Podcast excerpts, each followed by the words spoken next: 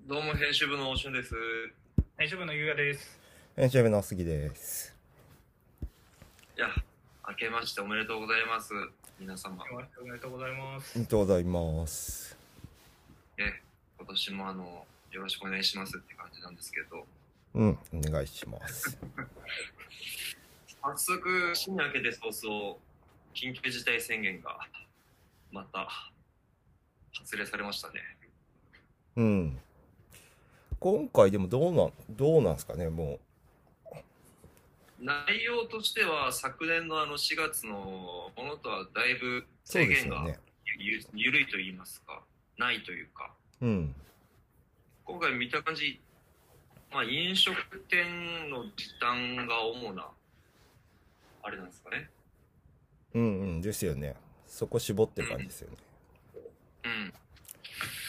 うん。なんでまあ、そんなになんかどう、どうなんだろう。まあ、飲食店は引き続きちょっとね、辛抱強いられるかもしれないと思うんですけど、うんうん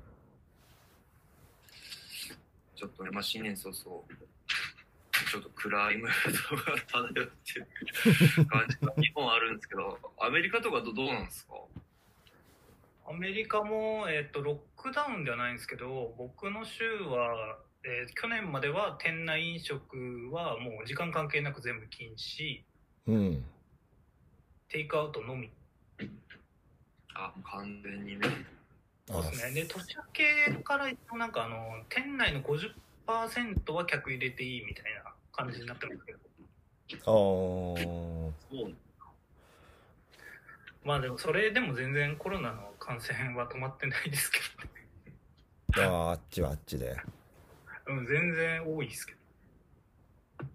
まあね、アメリカって増えてるんですか横ばいみたいな感じなんですかいや、なんかもうえぐいですよ。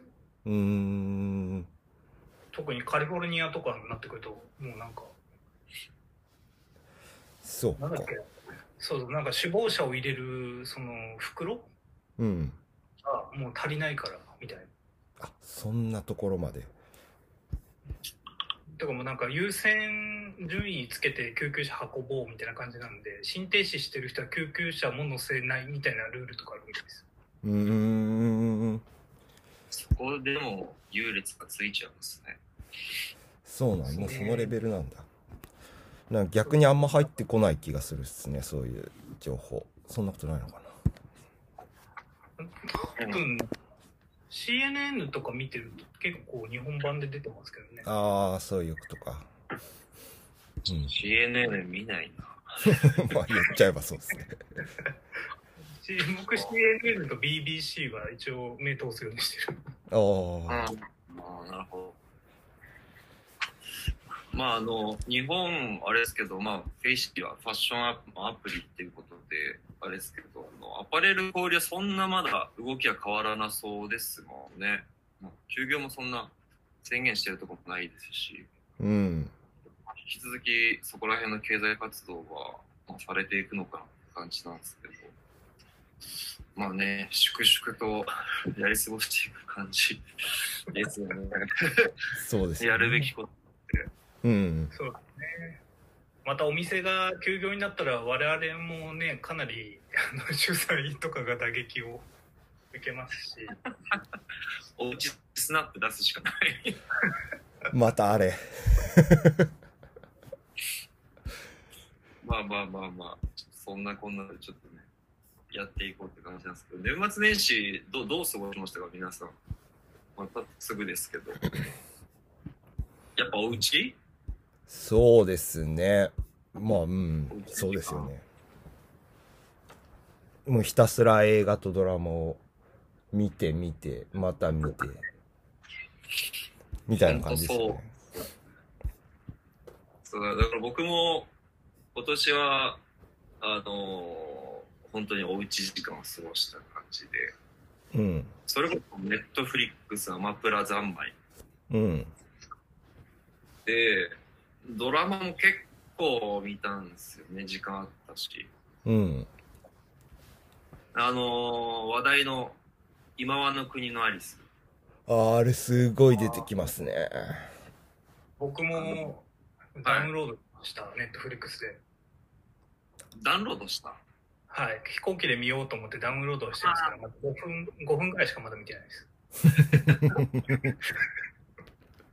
あの、LINE 漫画が先行して、そっちで話題になって、それをドラマ化したっていう、各国の一応ね、あれかなサンデーかなサンデーですかサねンデーサかンサンデーか。デーサンデーでそのまま本誌でやってて、はい。で、それがなんか結構ネットのアアプリ系のやつで、周知連載とかで話題になって、で、そこからって感じですかね。うん。あ、そうなんだ。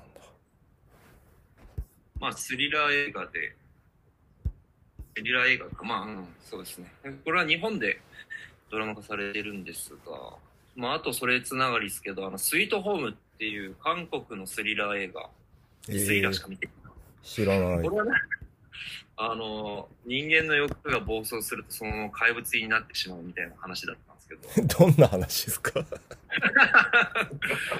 人間の欲が暴走して怪物になった、あの、その、そういう街で、あの、人間が生き残りをかかけて戦うみたいな、ざっくりとそういう話ですね。えまあ、ちょっとそういう刺激物的な、あの、ドラマも見つつ、あとは、これ全部まだ見てないですけど、あとは話題のクイーンズ・ギャンビット。ー、クイーンズ・ギャンビットは面白いっすね。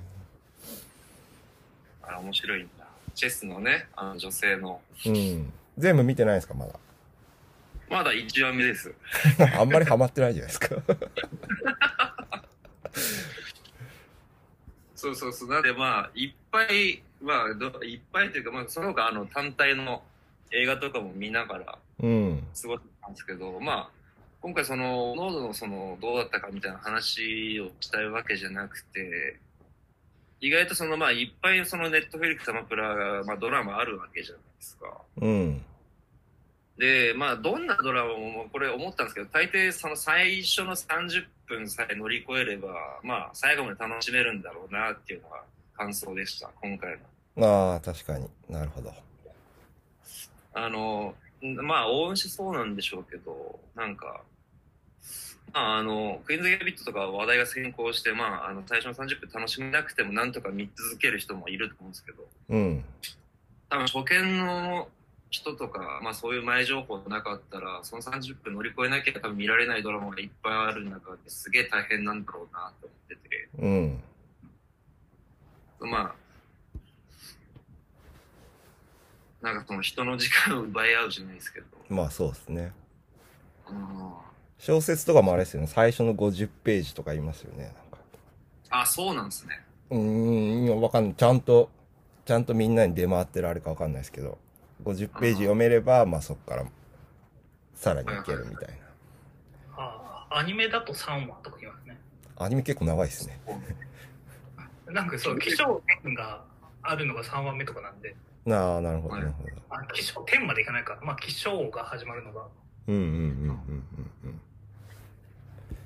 確かだにかそうらかなもんしれない。か、ね、そういう猶予の見返りじゃないですけど、なんか、 た大変だなと思いつつ見てたんですけど、まあまあまあ、それはさておきですけど、うん。まあ、手紙あきらとかもなんか、そういう、なんかうまいは話の仕方してるなって、なんかそういうの見てて思って、ああ、改めて。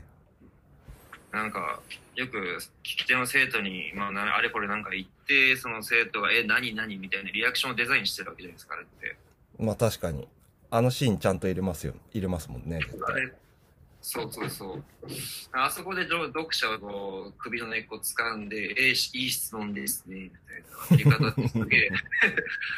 いや、見習うとこあるなと思って、そのウェブ編集者としては、なるほど、確かに。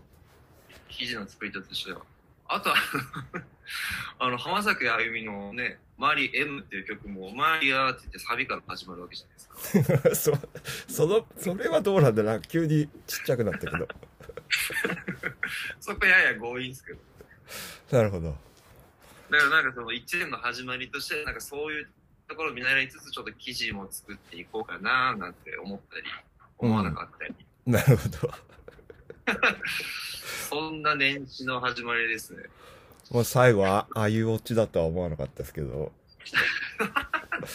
まあ確かに僕も、あれですね、大体その、映画ドラマばっか見てたんですけど、はいだから今言ってたクイーンズ・ギャンビット、あと、呪術廻戦あ呪術廻戦見たんですね。あたり追いついて、呪術廻戦ってあれ、それこそ気象転結で言ったら、ゆうやさん、アニメってどんぐらいなんですか全体の。ああ、そうですね。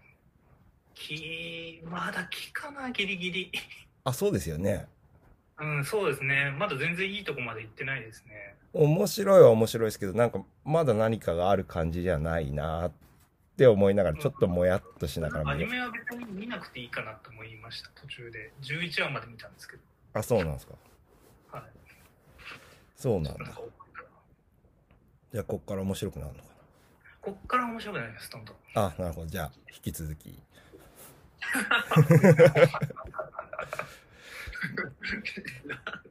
なんだそれ。いや、それで、まあ、いろいろ見たんですけど、あと、結局なんか見た後に、今までで好きだったやつをもう一回見ようと思って、インサイドマンっていうやつ見たんですよ、スパイク・リーの。うん。銀行強盗の。銀行強盗の。うんそう、それで結局なんかいろいろ見たけど、正月は、そのもう見たことあるインサイドマンが一番覚えてるっていう、印象に残ってるっていううん。正月でしたね。なんか印象に残ってる映画って、最初の冒頭シーンとか覚えてたりしますからね。ああ、そうなんですよ。それこそさっきの俊介さんの話じゃないですけど、いきなり、まあ、ちょっと軽く言っちゃうと、もう、あのー最初のタイトルロール流れて、えーっと、歌が始まって、歌が終わるぐらいでもういきなり襲ってるんですよ、銀行。あの映画。ああ。だから、え、どうあいれう、どういうことっていう。はいはい。それ計で画み、の段階から入んないで、もういきなり襲ってる。ああ、そうです、そうです。だから、オーシャンズイレブンとかの店舗とは違う。準備とかしてないみたいな。見せてくれてないみたいああ、オーシャンズイレブンは、まあ、気象転結、そう時です系よね列でやりますもんね。な。そうですね。うんうんだから、その辺の店舗がサクサクサクってやられると、やっぱり、あれも2時間9分さっき見たらあるんですけど、あ全然、うん、感じさせずにうん。うん、気持ちよく見終われるっていう意味ではやっぱりそのリズムというかその順番というか編集の具合っていろんなコンテンツあるんだなっていうのは僕もなんとなく思った正月でした 同じ感想を抱いた正月だった。確かにそうですねああ、でもそうか。パラサイトとかもネットフリックス上がってましたね、そういえば。あそうですねパラサイトうんパラサイト面白いですねあれもやっぱいいな。ドコメディじゃなかったんですねあれはコメディではない。そうですよねうん。でも3分の1ぐらいまではそれで押し切るっていうかそういう映画なのかなって思うじゃないですかあれうんうんうんうん。まあでもそれも、まあねうん階級社会への風刺画というか、うんまあ面白かったっすかね、あれ。微だって今妙に貧乏ね、うん匂いで階級差別化するってあんまないじゃないですか、今って。 確かにで昔だから僕、小学校の時とかあったんですよね。その、ちょっと貧しい、いや、うん、なんかそういう、そういう話が。だから懐かしいなとか思いつつ、久しぶりに見てましたけど、あれは。どういうことですかクラスの友達とかそういう話ですかそうそうです、クラスの友達がちょっと、冬も半袖短パンみたいはいはいはいな。その、予想、その人が着てるもので、なんとなくその階級が見れちゃうみたいな話ってあったと思うんですけど、昔。あ僕の時代、僕の時代って言ってもあれですけど、 二十何年前ですけど、あったんですよね。だから今それほどないと思うんですよね。多分ユニクロとかもありますし、あああでもどうなんだろう子供心にあんのかどなうなんだろう。俊介さんなんとなく感じてたってかことなんですかありましたね、その頃は。なるほど小学生ぐらい小学生ぐらい、小学生、小学3、4年、5年ぐらいで、ああ、まあでもなんとなくわかるか。うん。確かに。そうあるかもしれない子供が感じたことを、パラサイトはちょっと思い出させてくれました。思い出させてくれたっていうか、思い出しま し確かにそうっすね。た。はい。微妙に後味悪い感じが、またいいっすよね、あれ。ああね、韓国映画たい、大体後味悪いんですよね。あ、そうなんですね。はい。大体悪いっすね。か描写も結構えぐいし。うんうんうんうん。そんな。そんな感じ。ゆうやさんとかどうだったんですか年末年始。うん、まあ、ほんそういう流れでいくと、僕は そういう流れじゃなくてもいいですよ。。言いますと、僕はなんか久々に本読んでましたね。あ、そうなんですね。意外。意外ってこともないけど。とかはまあ読むんですけど、もう久々に普通に小説とか、何エのッセイとか何読むんですかこのなんかね、その中で一番面白かったのが、なんか桃桃山商事って知ってますわかんないです。庄司って会社のいや、桃山商事っていうユニットなんですけど、これ恋バナユニットなんですよ。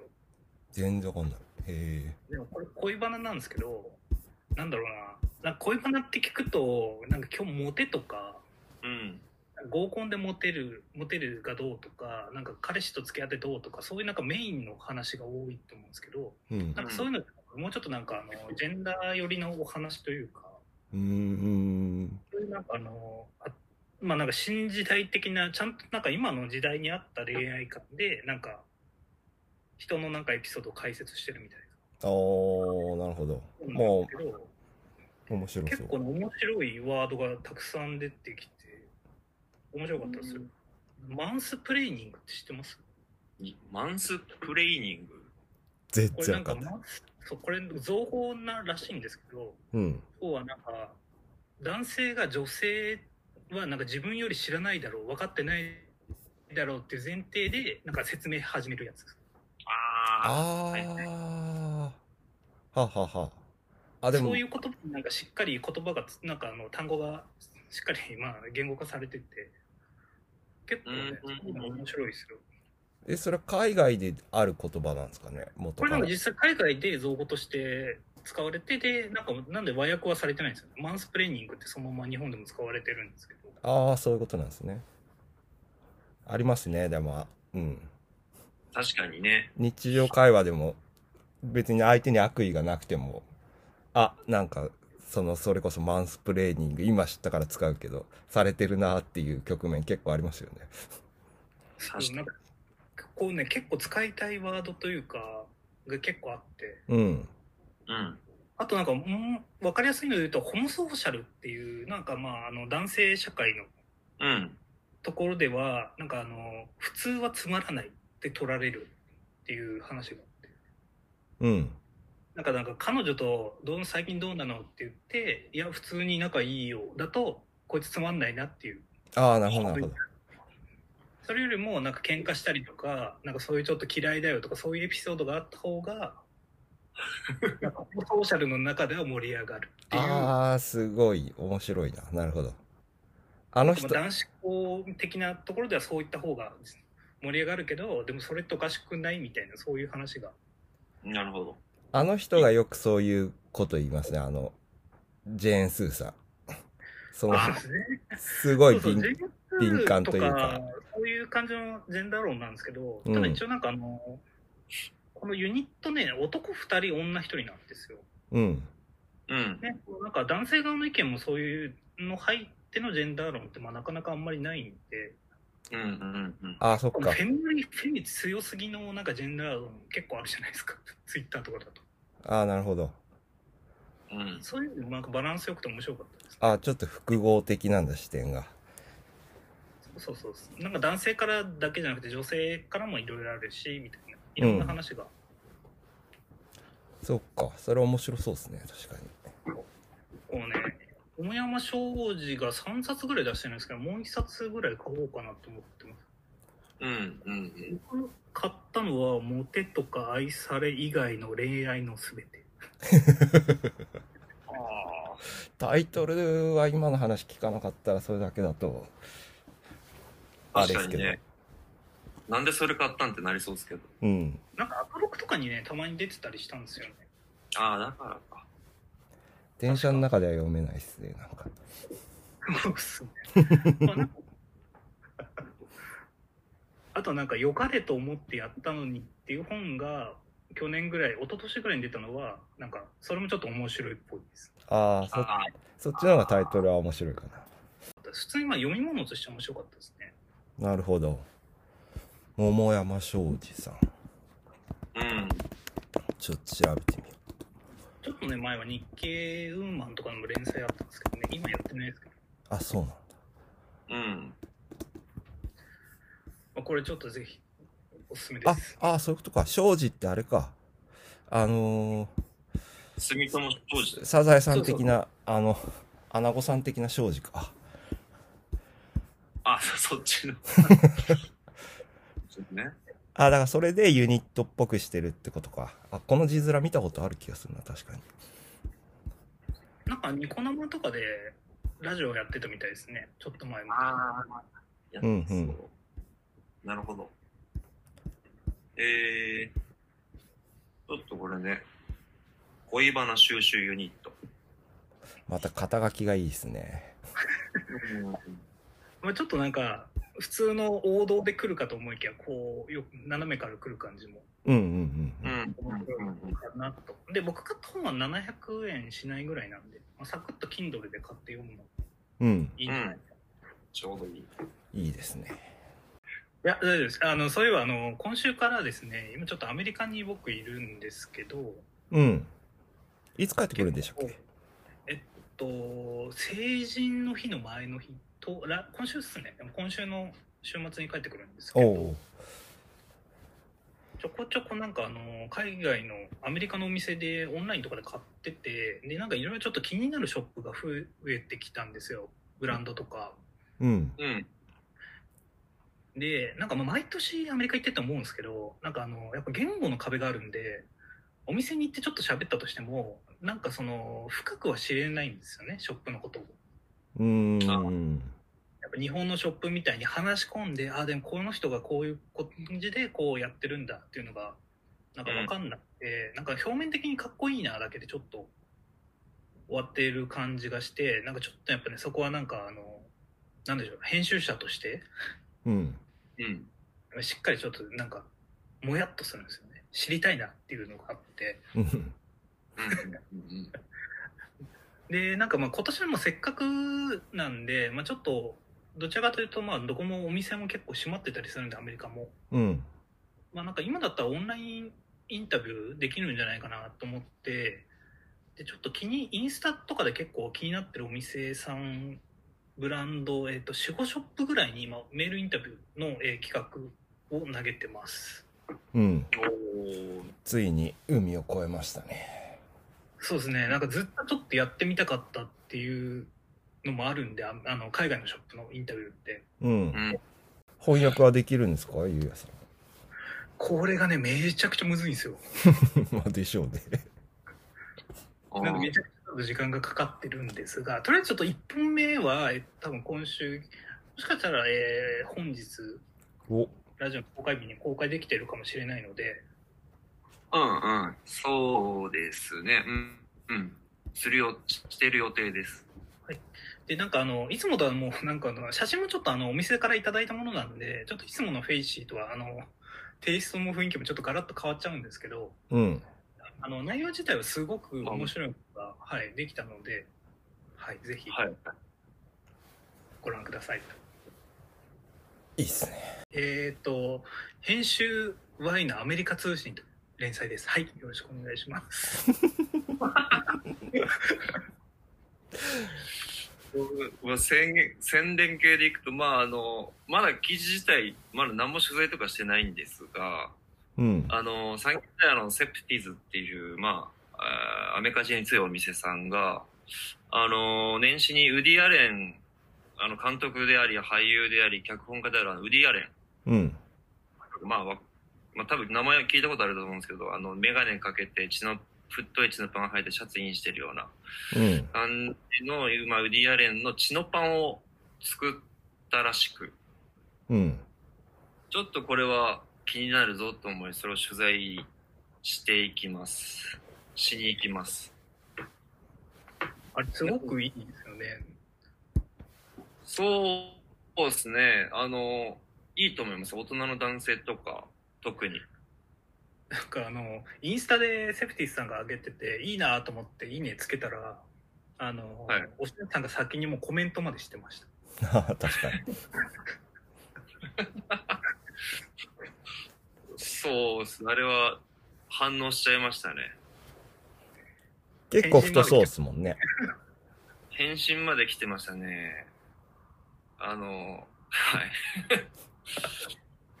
というわけで、まあちょっと気になる方、どどうだろういるのかなまあ個人的にも気になるんで、ちょっと取材しに行こうかなと思ってるんで、おそらく記事としては、まあ来週、あ上がるかなちょっと再来週になっちゃうのかもしれないですけど、そこまでに上がる予定です。うん。実際にあの、まあ僕が買う様子とか、裾上げの様子とか、あっそ上げ気になるな裾上げも結構ポイントがあるようで、セプティーズの玉木さん曰く、うん。どういう感じにしたらいけてるはか、かっこよく履けるのかとか、まあそこら辺ちょっとレポートできたらなっていうふうにう思っん。てますんで、えーぜひあの、ウディ・アレンファン、元一のパンファンの方はご覧ください。うん。いいですね。チノパンさん わかんなるいのかなまあまあまあ、というわけで、はい。引き続きちょっとメディアの方も更新しつつ、来週も金曜日のラジオ上がる予定ですかね。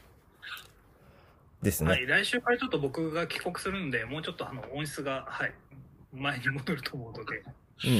はい。はい、よろしくお願いします。はい。というわけで、まあ、今年もどうぞよろしくお願いします。よろしくお願いしまお願いしす。ます。はい。また来週お会いしましょう。おーい。来週。